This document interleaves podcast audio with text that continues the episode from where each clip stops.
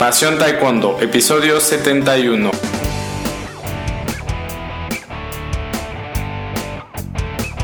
Bienvenidos a una edición nueva de nuestro podcast, una edición especial con la maestra Patricia Mariscal, que fue de las primeras medallistas a nivel mundial, del, primer mundial que hubo de mujeres. Y bien, en definitiva, una apasionada del taekwondo, la entrevista de verdad que es muy inspiradora. Eh, hoy publico la primera parte pero de verdad que eh, si estás iniciando como competidor seguramente encontrarás gran inspiración. Y no solo a nivel de, taekwondo yo la, encuentro como una entrevista muy valiosa tanto a nivel personal porque es de una persona que encontró lo que amaba hacer y a eso dedicó su vida no entonces en cualquier área creo que eso es sumamente valioso no los distraigo más, publico hoy la primera parte de la entrevista, la segunda parte la publicaré el lunes y les recuerdo que el viernes tenemos un juego aplicado al taekwondo como todos los viernes. Los dejo con el audio. Hola apasionados del taekwondo, buenas noches. Es para mí un placer el día de hoy presentarles a una referente del taekwondo mexicano y mundial, primera mujer medallista mundial y además profesora activa y sinodal de taekwondo. ¿Cómo está maestra Pati? Muy bien, muy buenas noches, muchas gracias a sus órdenes. Bien, maestra, pues eh, finalmente podemos concretar esta entrevista, es, un honor poder platicar con usted y pues si nos pudiera, aunque mucha gente realmente conoce su trayectoria, pero si nos pudiera usted platicar eh, un poco sobre usted y a qué se dedica ahora. Bueno, pues, ¿qué les puedo decir? Que pues fui una atleta de alto rendimiento, fui una, eh, pues, una alumna que se enamoró mucho de esta disciplina, que pues se hizo parte de su vida. Fue ahora sí que nacer en este, en este deporte, en esta disciplina desde 1975 creo que hasta la fecha ha sido muy bien entrenada, muy bien ah, disfrutada la carrera, muy bien, este, pues, ¿cómo le quiero decir? Ah, pues bien aprovechada practicada en todos los bien aprovechada en todos los sentidos porque fui una competidora muy completa me gustaron las formas me gustó el combate me gustó la defensa personal me gustó el, el ballet, los rompimientos de tablas. Fue muy completa, la verdad.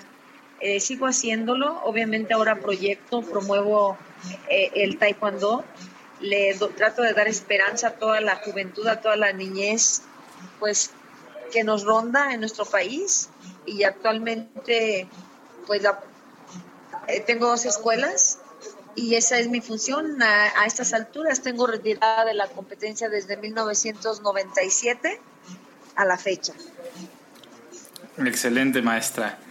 Eh, ¿A qué edad usted? sí. Perdón. Y también me dedico a, a la medicina tradicional china, que se, ha, ha, sido como un complemento para incluso ayudar a sanar a mis atletas en alguna lesión que ellos tengan. Y bueno, complemento bastante bien, muy ocupada. ¿Cuánto tiempo tiene maestra dedicándose a, la medicina tradicional china? Más o menos tres años. Tres años. Excelente. Tres, tres, tres años, sí. Bien, maestra. Y bueno, ya para comenzar con el, con el tema, ¿a qué edad usted comienza a practicar taekwondo? A los 13 años y medio. 13 años y medio. ¿Y usted antes de, practicar taekwondo, qué clase de niña era? ¿Era tranquila o era una niña muy eh, que andaba por todos lados? ¿Cómo era usted maestra de niña? Era inquieta, era inquieta y no me gustaba que me ganaran. no me gusta que me, que me pegara nadie. Jugando con mis compañeros, pues en la clase, en la primaria, siempre que me querían pegar los torreteaba. Pero no, nunca pensé que yo pudiera eh, haber sido una competidora de alto rendimiento de, sí, así, así fui. Ah, muy bien. Y, y eh, entonces entró de 13 años y medio y, y ¿por qué empieza a entrenar taekwondo maestra? Me llamaba la atención que saliendo de mi escuela primaria estuviera una escuela que, que decía karate, con unas letras grandes rojas. Y, y, se empezaba a hablar y rumorar que el karate pues era un, un, un, arte que si te ponían la mano en el pecho te mataban y que empezaban a salir las películas de las chinas donde volaban los, los chinos y, estaban peleando y se pasaban de un árbol a otro. Empezó a ver, empecé a ver la película de Bruce Lee y de Angela Mao. Y me gustó mucho ver cómo pateaba Angela Mao. Y lo imitaba yo a Bruce Lee. Y pues así se fue dando un compañero mío que era el novio de mi hermana. Nos invitó a una exhibición y ahí en la exhibición yo vi había una exhibición de mujeres y empecé a observar pues que no le ponían ganas. Había muchos, pero no le ponían ganas. Cuando terminó mi cuñado de la exhibición, yo le dije, ¿te gustó? Le dije, sí, sí me gustó, pero te aseguro que si yo estuviera allá arriba, yo lo hacía mejor que todas las mujeres que están allí. Y me dijo, ay, sí, ¿a poco? Le dije, pues claro que sí. Dice, pues dile a tu hermana que te inscriba, yo te presto el uniforme y métete a practicar a ver si es cierto. Le dije, claro que sí. Y, así lo hizo mi hermana. El lunes me inscribió y empecé a practicar. En una semana me aprendí todos los básicos, todas las patadas e hice examen. Y me acuerdo bien que eh, le pegué a un compañero mío porque se hacía combate de cintas blancas. Le puse el ojo morado, pero cuando estaba haciendo la forma nunca terminé, hice muchísimos movimientos. Entonces mi cuñado me dijo, ya ves, te equivocaste, la regaste, me hiciste quedar mal, hiciste quedar mal al profesor. Y ahí voy yo corriendo al templo a llorarle a, a, Dios, no decirle que por qué me había, me había equivocado si yo me lo sabía todo muy bien. Y creo que fue como la, fue como la, pues el, la espinita que me quedó para poder yo practicar, practicar, practicar, practicar y tratar de ser siempre la mejor. Incluso me comparaban mucho con Nadia Comaneci, pero yo taekwondo. ¿Ah, y así fue, Luis. Oiga, me comentó usted que, que usted eh, imitaba una, una patada de las películas de Ángela Mao, me comentó. Imitaba una posición de Bruce Lee, ah, de Bruce eh, Lee. que él siempre levantaba de que él siempre levantaba la patada de lado y se quedaba parado un buen rato. Y así aparecía en la portada de, la revista. Eh, eh, entonces yo en mi casa me, paraba con el pie sin saber nada, absolutamente nada. Me paraba como él, levantando la pierna y lo podía hacer muy bien. Y luego empezaba yo a girar con la pierna arriba y veía que lo podía hacer muy bien. Y fíjese cómo es el destino que en, en Moducuan hay un evento que se llama la Copa de Común y ahí hay ballet marcial, rompimiento de tablas, defensa personal y combate libre. Pues resulta que cuando yo, yo em, inicié, se puede decir, este, esos, esos ballet levantando la pierna de muchas maneras con tolia y con patada de lado, con giro recto y la dejaba mucho tiempo de pie y la giraba. Actualmente todas las, las personas que hacen el ballet marcial hacen lo que, lo que vieron de mí. Prácticamente yo se los enseñé. O sea que debe de sentirse orgullosa, ¿no? Dejó una escuela que persiste ese movimiento siendo pues bastante estético y apreciado por los jueces.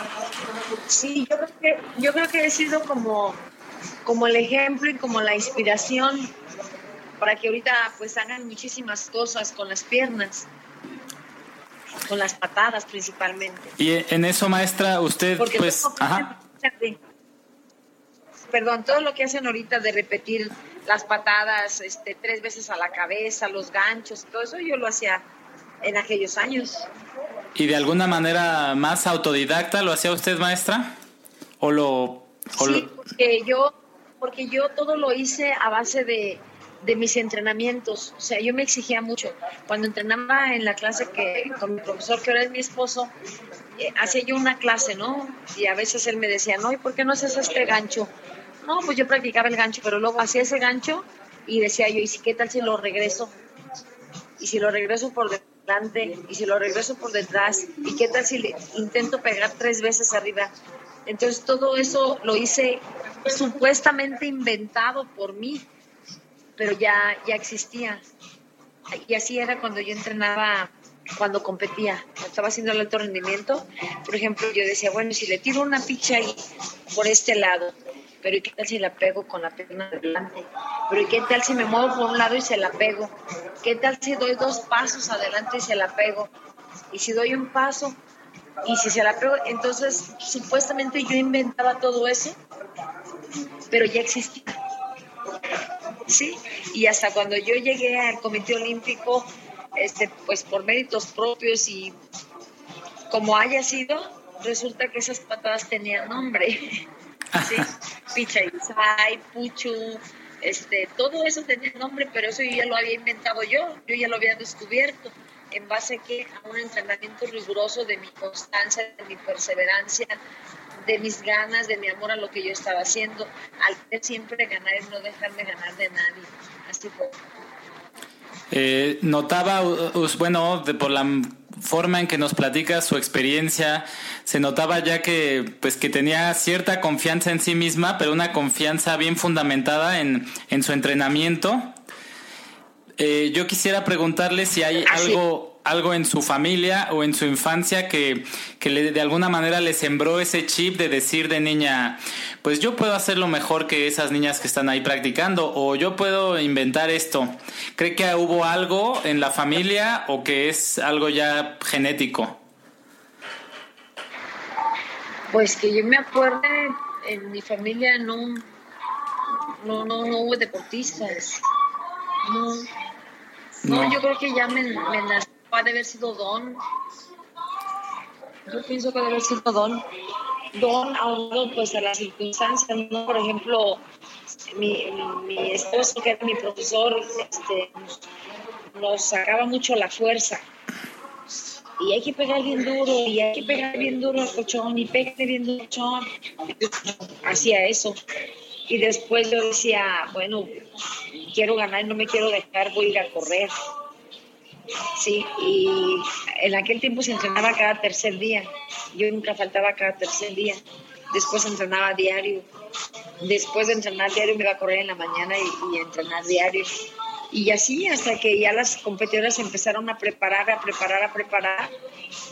Entonces yo decía, bueno, si ya hay, hay competencia y ellas están entrenando como yo todos los días, yo aumento la carrera ah, ellas están corriendo, entonces yo ya voy a hacer tres entrenamientos. Y cuando llego al Comité Olímpico, pues ya había que hacer tres entrenamientos de alto rendimiento.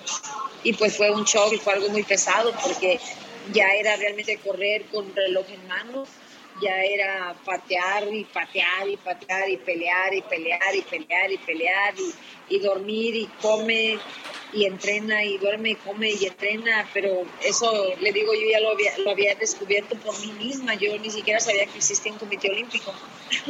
¿Cómo se dio ese paso, maestra, desde entrenar por pues recreación o por introducción al deporte y cómo fue poco a poco avanzando hasta llegar al comité olímpico, a la selección nacional?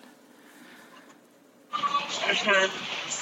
Pues la diferencia que sentí es que cuando llegas al Comité Olímpico ya estás obligada a, a un horario y cuando yo lo hacía en casa o en, en, mi, en mi lugar, pues yo me programaba, ¿no? Por los tiempos de mi escuela, por los tiempos de mi trabajo, yo me programaba y me acostumbré a que a veces había que correr a las 12 de la noche, pues a correr a las 12 de la noche con miedo de estar en un parque. Si había que correr a las 5 de la mañana, a las 6, a las 9 de la mañana, a las 12, a, las 5 de la tarde, a la hora que hubiera una chance, a esa hora corría y entrenaba a veces en la azotea de mi casa, me agarraba tirando patadas. Este, me ayudaba, en aquellos tiempos me acuerdo bien que enfadé mucho a mis hermanos porque eh, es que no sé cómo se daba, pero yo les decía, quiero abrirme la, el de compás, me levantan por favor, ándale, estírame las piernas. Y tanto los enfadaba que a veces les pagaba cinco pesos porque, porque me hicieran elasticidad. Entonces uno de mis hermanos se enfadó tanto que colgó una rueda, una cuerda de un palo, le hizo un agujerito y me dijo, aquí está, mete el pie en el agujerito, es como una polea, y jala, y jala, y jala tú solita para que te abras de compás. Me acuerdo que corría hasta la cocina de, de mi mamá y me abría de pies. Y luego corría de la cocina al cuarto y me abría de pies. Pero no era porque alguien me obligara a hacer eso, me nacía. Y así se dio la elasticidad. Sí, creo que es un caso muy especial el mío en realidad. ¿eh? Sí. ¿Y qué edad aproximadamente tenía maestra cuando hacía eso? Cuando yo tenía los 13 años, 13 años Desde y medio, que empezó. 14. Desde que empecé, sí, sí, fue un apasionamiento, un amor muy grande por, por, por ese deporte. Después se va transformando, ¿eh? Ya se transformaba, por ejemplo, en orgullo de que no, a mí no me ganan, yo tengo que entrenar porque a mí no me gusta que me ganen. Luego a lo mejor era vanidad, decir, no, si yo soy la mejor no me puedo dejar ganar de nadie, yo, no, no, no, yo tengo que entrenar para ganar, no, yo tengo que, es muy feo perder, no, yo tengo que, luego se transforma también porque dices, bueno, es que si gano, a lo mejor puedo tener dinero, sí, puedo tener dinero, entonces hay que echarle ganas para, para tener dinero. Después ya hay la ilusión de decir, bueno, si has ido a varios mundiales, ¿por qué no unos Juegos Olímpicos? ¿Sí? Y así se va dando la, las circunstancias. Me acuerdo que en 1985 que, que fui al Mundial de Seúl por méritos propios, sin una preparación física, técnica, estratégica, táctica, psicológica, de ningún sentido y que llegué y entrené una semana como jamás había entrenado en mi vida. Y el resultado fue una medalla de plata que realmente debía haber sido oro porque fue una pelea mucho muy cerrada. Yo era una desconocida. La final la hice contra España una chica que había sido campeona de Europa no sé cuántas veces. La pelea quedó 0-0 0-0 0-0 en los tres rounds y la decisión se la dan a ella eh, y yo decía, bueno, es que, ¿por qué? ¿Por qué? Si todos dicen que yo gané. Pero el no ganar me hizo mantenerme 10 años eh, intentándolo internacionalmente. Y siempre eh, tuve tres resultados en los que 0-0 contra Corea, 0-0 contra China, o 3-3 contra China, o 3-3 contra Corea, y la decisión era para ellas. Ahí me di cuenta de que ah, no era para mí lo que yo andaba buscando, porque yo quería una medalla de oro mundial o una oro olímpica, pero realmente yo fui campeona desde 1985, fui campeona del mundo, pero no se me dio. No se me dio por suerte, circunstancias, destino o porque no me tocaba, porque realmente yo ganaba y yo era la mejor. Sí. Y, Y eh, pues, una búsqueda de 10 años. ese ¿Cómo, ¿Cómo llegó a ese mundial, maestra? ¿Ya, ya tenía, había competido internacionalmente antes o era, era su primera vez? Al del 85. Sí.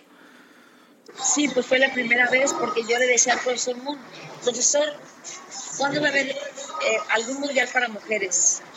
Y él me decía, no, no hay, no hay. Y yo le volví a preguntar, profesor, este, yo quisiera ir a un campeonato del mundo porque ya no voy a ser viejita y no hay una oportunidad. Pues no, no hay, Pati, no hay. De hecho, había otra muchacha que se llama Pilar Legel que también tenía como el deseo de. Entonces, un día me dice el profesor, pues va a haber un, viaje a Seúl, va la selección varonil. ¿Tú quieres ir y conocer? ¿Quieres ir a ver qué aprendes para que traigas y tú enseñes? Porque para mujeres no hay nada. Le dije, pues bueno, sí, sí quiero conocer porque yo quiero enseñar luego aquí en la escuela de mi esposo. Y pues si tienes dinero, me dijo, si tienes dinero, pues prepárate, salimos tal día.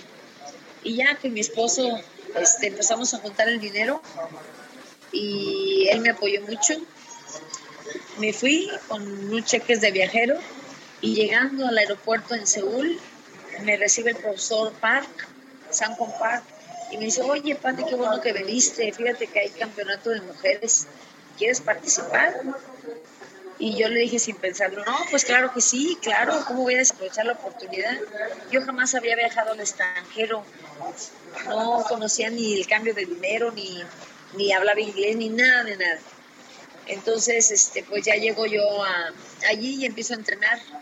Empiezo a entrenar fuertísimo. Me ponían coreanos bien chiquitos que nada más me ponían moradas las, las manos, las piernas y estaba muy cansada y ahí me ayudó mucho el profesor Gustavo San Ciprián, que me decía, tú puedes, Pati, tú puedes, párate, échale ganas, prepárate bien para cuando empieces a competir.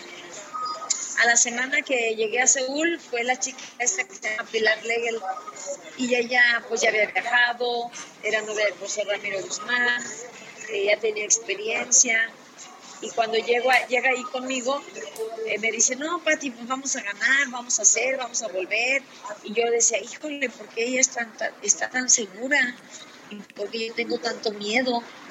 Y fue un tiempo de angustia, de mal comer, porque decía yo, es que a quién le digo, son puros hombres, y si no doy el peso, me tengo que cuidar, no puedo desaprovechar la oportunidad. Y sí, fue sufrir, fue mucha angustia, llega la competencia, le toca pelear a ella y veo que una danesa le pega muy fuerte en la cara. Y dije, madre mía, perdió. Si ella, que está muy segura, pierde, ¿qué va a pasar conmigo? Y pues se, llegó la fecha en la que me tocó pelear y cuando estaba calentando yo veía a todas las chavas pues bonitas, altas, de ojos azules, güeras. Y yo me senté una vilindita de verdad, me sentí inferior. Pues empieza la, la pelea, me tocó una danesa muy alta. Y la danesa le había tocado a mi compañera que le habían, que le ganado. Entonces dije, no, pues, ay, Dios mío, no, no me sé Dios. Pues le gané a la danesa. ¿Cómo le gané? Yo no me acuerdo, pero yo le gané. Luego me tocó contra Estados Unidos, una gringa también que ya era campeona en Estados Unidos, muy buena. ¿Cómo le gané también? Yo no sé. Yo lo único que supe fue que su coach le mentó la mamá a mi coach de México, que era el profesor Don, esto, se llamaba Chun Chun Lee.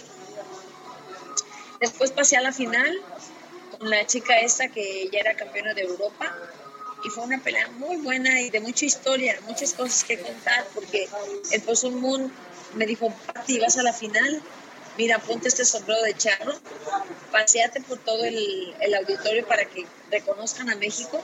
Dice, y cuando estés frente de ella, este, ponle el sombrero de charro. Dijo, y después madreala. Así me dijo el profesor.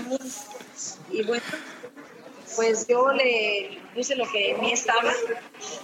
Eh, creo que fue una gran pelea, porque apenas era como dos años o tres años que la vi por, Facebook, que un profesor de Monterrey me, me hizo favor de enviarla. Sí. Y la verdad, qué buena pelea, ¿eh? Creo que, que sí, fui muy buena peleadora, muy buena competidora. Y la decisión fue para ella. Entonces, el profesor me, que me mandó la pelea decía, séptimo campeonato del mundo en Seúl, Corea, Patricia Mariscal, medalla de plata, que realmente fue oro. ¿Sí? Y ya fue cuando yo la pude, pude ver. Y al no darme mi medalla de oro, pues me quedó la, la semillita de seguir luchando por conseguirlo.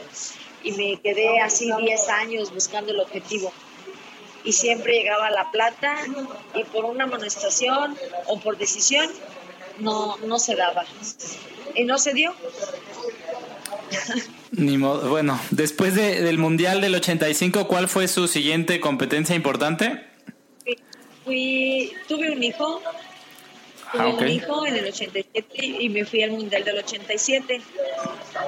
Tuve otro hijo y estaba para ir a los Juegos Olímpicos de Seúl 88 pero no pude ir porque estaba yo con José Ramón Fernández y precisamente Pilar, mi compañera, estábamos haciendo unas exhibiciones y ya estaba yo mareada. Entonces, pues ya no, no pude ir a Seúl, me tocó ver y llorar ese viaje y me, me, prometí que me iba a ir a los siguientes Juegos Olímpicos. Entonces ya tenía yo hijos y mi esposo me apoyó para yo hacer esa carrera.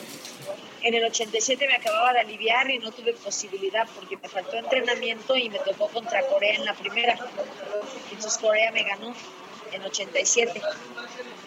¿Y cómo fue ese combate? ¿Fue, ¿Fue también parejo? Fue la, la chica esta, eh, la coreana, se preparó muchísimo porque ella la hicieron llorar en el Mundial del 85. Que ahí creo que debutaban las coreanas. Y ella lloró mucho y yo me imagino que la prepararon y la entrenaron tanto que era una coreana fuerte. Entonces yo entro con ella, a la, me toca una, sí me ganó, e, esa vez sí me ganaron. Le digo porque me faltó entrenamiento porque tuve un hijo. Pero afortunadamente gané mi lugar otra vez, porque podían haberlo tenido otras después del descanso como de 10 meses o 11. Sí. Entonces, imagínense, son nueve meses de embarazo, nace mi hijo y de, y de, y de 85 a 87, que era inicio, este, voy otra vez al mundial, pues la verdad muy afortunada de por lo menos ir al mundial. Y luego siguió el del 89, y en 89, bueno, en 88 tuve mi otro hijo, y no fue a la Olimpiada de 88, pero fui al mundial del 89 y en 89 ya eran las concentraciones de que exigían que tenías que estar en México concentrada seis meses. Imagínense yo dejando a mis hijos.